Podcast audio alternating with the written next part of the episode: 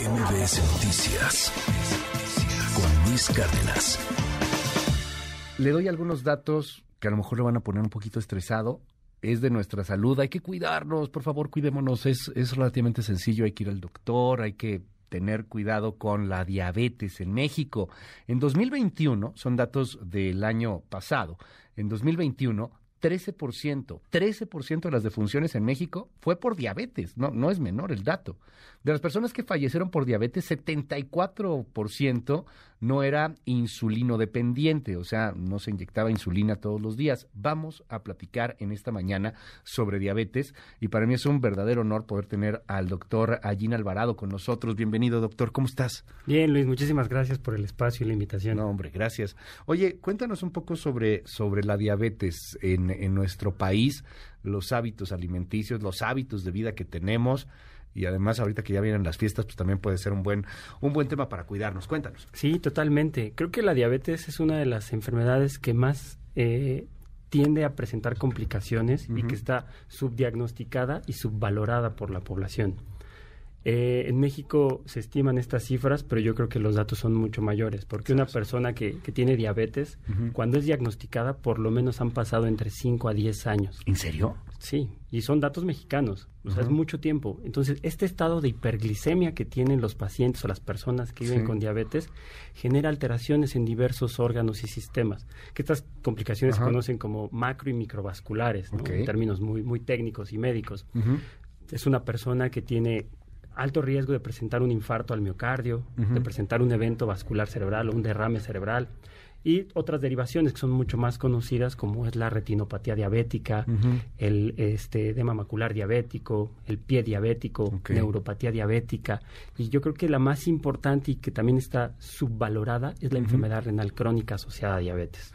5571-131337, va de nuevo 5571-131337. Escríbanos, por favor, preguntas, inquietudes que tenga al respecto de la diabetes en México. Por desgracia, eh, pues es tan común ya en nuestro país que prácticamente todos tenemos a alguien o padecemos diabetes. Sí, totalmente. Y hay, hay un estudio bien interesante que hizo el doctor Alegre Díaz, que es de la. Universidad Nacional Autónoma de México, donde él determinó el comportamiento de la diabetes y las causas de mortalidad Sí. en población de la Ciudad de México. En otras palabras, cómo se comporta la diabetes en los chilangos. En dos grandes cortes, en Ajá. la corte de Iztapalapa y de Coyoacán. Dos alcaldías que son muy grandes y representativas de la Ciudad de México. ¿Qué fue lo que en- encontró el doctor Alegre Díaz? En las personas que tienen entre 35 y 54 años de edad, el riesgo de presentar un desenlace renal, es decir, algún evento renal, insuficiencia renal terminal o requerir una terapia de sustitución, un, un trasplante renal o llegar a diálisis, es 30 veces mayor Diabéticos. en diabéticos y con respecto a las personas adultas, las personas que se encuentran entre 65 y 70 años. ¿Alguien se muere de diabetes? Creo que esto es algo que me llama mucho la atención porque te mueres de los padecimientos que te genera la diabetes. Totalmente. Pero no te mueres de diabetes. Puede, puede llegar a, a- a- a pasar, Ajá. que es lo que se conoce como este estado de cetosis o estado de hiperglicemia, pero realmente, y si checas las cifras, en primer lugar se encuentra diabetes y en segundo lugar se encuentran complicaciones, desenlaces cardiovasculares, infarto al Insuficiencia miocardio, renal, insuficiencia renal. Entonces, por ahí, como decía mi abuela, va junto con pegado. ¿no? ¿Cómo le hacemos para saber si tenemos diabetes? Porque lo primero que nos dicen es que es difícil, cómo le vamos a hacer, es muy caro. Es una enfermedad que el tratamiento es muy caro. O sea, si ya te encuentras en estadios muy avanzados, el tratamiento es muy caro para, Ujú. para mantenerla. Pero yo creo que el organismo es muy sabio y nos dice, nos da señales de qué está pasando en nuestro cuerpo. Si tú eres una persona que tiene una relación cercana, una línea directa con un familiar Ujú. que tiene diabetes, padres, hermanos, Sí, sí, sí. abuelos, tú tienes alto riesgo de padecer diabetes. Sí, claro. Entonces, lo importante es que te hagas revisiones de manera anual para determinar tus niveles de glucosa o lo que se conoce como hemoglobina glicosilada. Ok. Que, asi- que asistas con tu médico y él te, te hará la determinación y te hará la comprobación para saber si tienes o no diabetes. Y posteriormente, si ya fuiste diagnosticado con diabetes, no es que tengas un estigma o ya estés sentenciado a, a- de muerte, por así decirlo. Existen ciertas medidas que te pueden ayudar a tener una mejor calidad de vida y a convivir con la enfermedad, que eso es sumamente importante. Nos preguntan aquí eh, en, el, en el WhatsApp, le repito el teléfono 5571 131337 5571-131337. Vámonos con preguntas directamente de usted, desde nuestra, desde nuestra audiencia. Una vez más, nada más, 5571-131337. Luis, una pregunta para el doctor.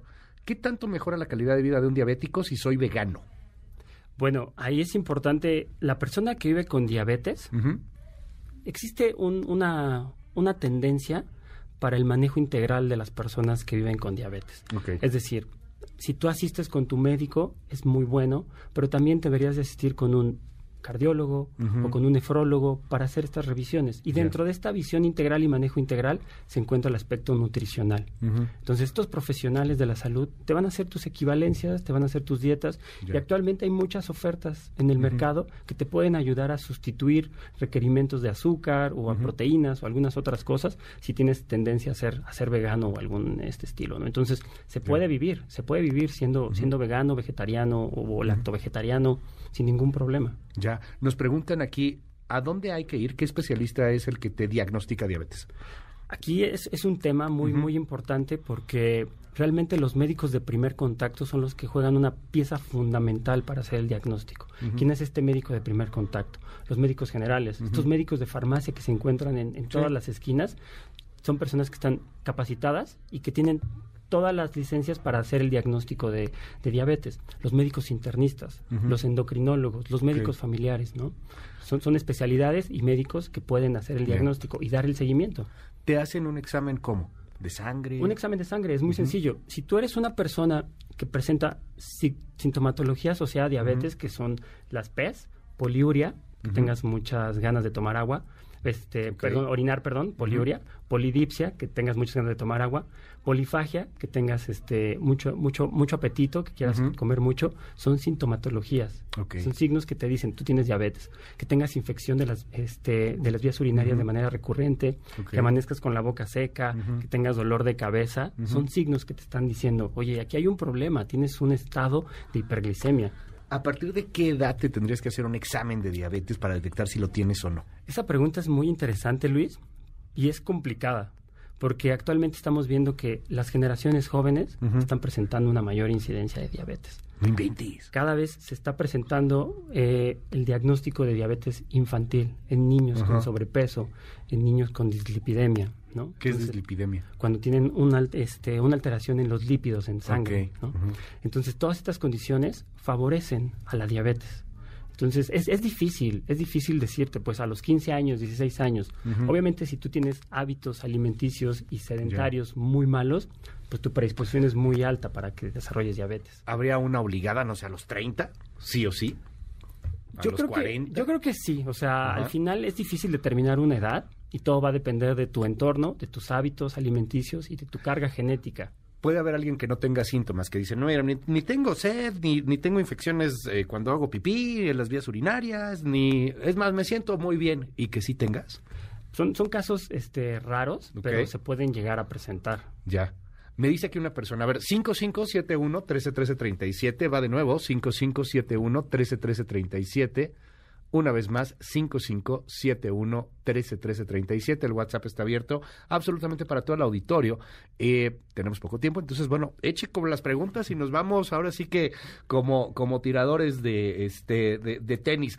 Tengo 10 años con diabetes. Hace cuatro años bajé aproximadamente 8 kilos y me he estabilizado en ese peso, pero ahora tengo mucho trabajo para bajar de peso. ¿Eso es bueno o malo? Pues al final es algo que tiene que valorar el, el, médico de acuerdo a su índice de masa corporal, a su composición muscular y, y, de, grasa. Yo creo que es importante, las medidas higiénico-dietéticas son fundamentales para el control de la diabetes. Es decir, controlar el peso, controlar la alimentación, ¿no? Entonces creo que aquí se tiene que, se tiene que valorar para no tener una, una descompensación. Ya. ¿Es cierto que durmiendo más de ocho horas se elimina la diabetes?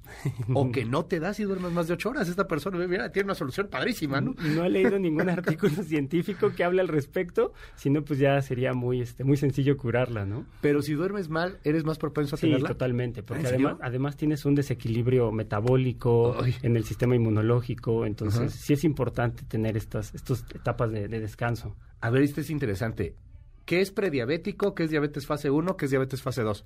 Bueno, al final son, son clasificaciones que se dan para poder determinar las medidas que se van a, a realizar con ese paciente. Una persona prediabética es cuando se encuentra con límites altos de, glucosa o de hemoglobina glicosilada. Y digamos que está un paso previo para ser diabético. La prediabetes es llegar a un punto de retorno. Ya. Donde tú puedes controlar la enfermedad y decir, ok, yo no voy a desarrollar diabetes. Pero ¿qué es lo que pasa cuando vuelves, te vuelves prediabético? Es cruzar ese punto de no retorno y ya no tienes la capacidad de, de, controlar esos niveles de glucosa, a menos de que sea con medidas farmacológicas o... O sea, en el pre todavía no eres. No eres diabético. O sea, todavía puedes cuidarte mucho y no llegar al tema. Exacto, pero eres una persona sensible. Claro, o sea, tienes posibilidades muy altas de, ser diabético. Ahora nos dice aquí, y, bueno, la fase 1, pues diabético este 1 y 2, diabetes tipo 1 y tipo 2. Esa es la clasificación que se da. Anteriormente la, diabetes tipo 1 se conocía como diabetes juvenil. Se pensaba que afectaba solamente a los niños. Esta se conoce así porque se asocia a una destrucción autoinmune de, este, de las células pancreáticas, que son las que se encargan de producir la insulina. Y en los diabéticos tipo 2 son aquellas personas que van perdiendo la capacidad de manera progresiva para producir este, insulina, ¿no? Soy diabética. Desde hace tres años tomo, ay Dios, eh, lingaliptina, ¿lo dije bien? lingaliptina. Hago ejercicio y tengo una dieta sana. Mis niveles promedios son entre 90 y 100, pero mi tono muscular está decayendo muchísimo. Y tengo muchas preguntas del tono muscular, ¿eh? Gente que hace ejercicio y que dice es que se me cae el tono muscular, este, estoy adelgazando feo. ¿Por qué? Es una tendencia que tienen este tipo de fármacos. Aquí lo importante es que visiten a un nutriólogo y se lo comenten a, su médico y él determinará las medidas necesarias, ¿no? Si tienen, hay que recordar que el metabolismo es un juego de, de, matemáticas, ¿no?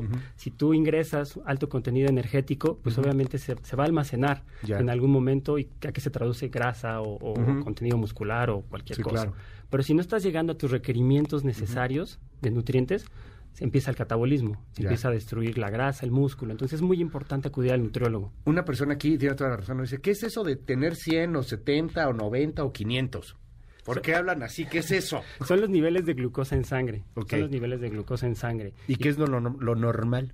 Pues por debajo de 100, entre 90 y 100 es lo, lo, adecuado, pero ya por arriba de esto son estos estados de, de, hiperglicemia. ¿Y si es abajo de algo hay problema? Es hipoglicemia y es abajo de, o sea, entre 90 y 100, si estás más abajo de 90 también hay bronca, ¿no? Sí, totalmente, totalmente. Puedes tener una descompensación, puedes tener un desmayo, ¿no? Una falla orgánica. ¿Qué es el coma diabético? Preguntan aquí también. Bueno, el coma diabético se asocia a estos niveles elevados de, de glucosa en la sangre y que por ende afectan el sistema nervioso, ¿no?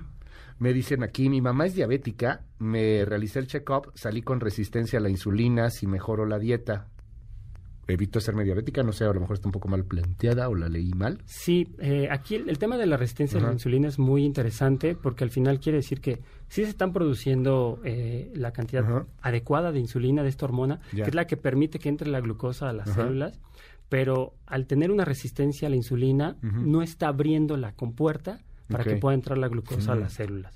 O sea, eso, ¿qué, es resistencia a la insulina? ¿Eso que no...? Exacto. ¿Eso es bueno o malo? Es malo, porque al final, ¿qué es lo que está pasando? Tú estás comiendo, estás eh, llegando a tus requerimientos energéticos, pero esta glucosa se está quedando en el torrente sanguíneo. Metformina, ¿qué tanto riesgo hay de tomarla sin ser diabético? Pues Últimamente se utiliza mucho para control de peso. Es complicado, es complicado y aquí la, la, indicación sería acudan a su médico para que lo valore, ¿no? No, no es suplemento alimenticio. Sí, totalmente, no tiene la indicación para personas sin diabetes, ¿no? Eh, nos dicen aquí, ¿cómo es el pie diabético?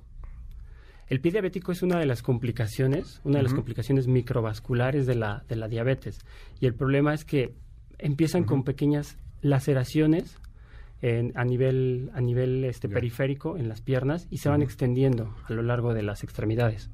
Doctor, este, se me termina el tiempo y nos quedamos con una cantidad brutal de preguntas. Eh, ¿cómo, ¿Cómo le hacemos? ¿Te seguimos en tus redes sociales? ¿Cómo? Sí, sí, sí, Ajin Q. Ahí, ahí, me encuentro en Twitter. Este, Ajin, el doctor Ajin. Ajá, Ajin-Q. Ajá. Entonces, este, ahí me pueden encontrar en mis redes sociales. Y pues nada, muchísimas gracias por el espacio. no, al, contrario, muchas gracias. A ver, va de nuevo eh, tu red, arroba. Ajin-Q. Ajin-Q en todos lados, Instagram, Facebook. Sí, en Instagram es Ajin12. Ah, ok. Casi no utilizo Instagram, pero bueno. Ah, bueno, o sea, digo, en las que tengan. sí, sí, Mil gracias, doctor. De verdad, se, nos quedamos con muchísimas dudas, este, pero a ver si lo repetimos pronto. Sí, totalmente, Luis. Muchísimas gracias a ti.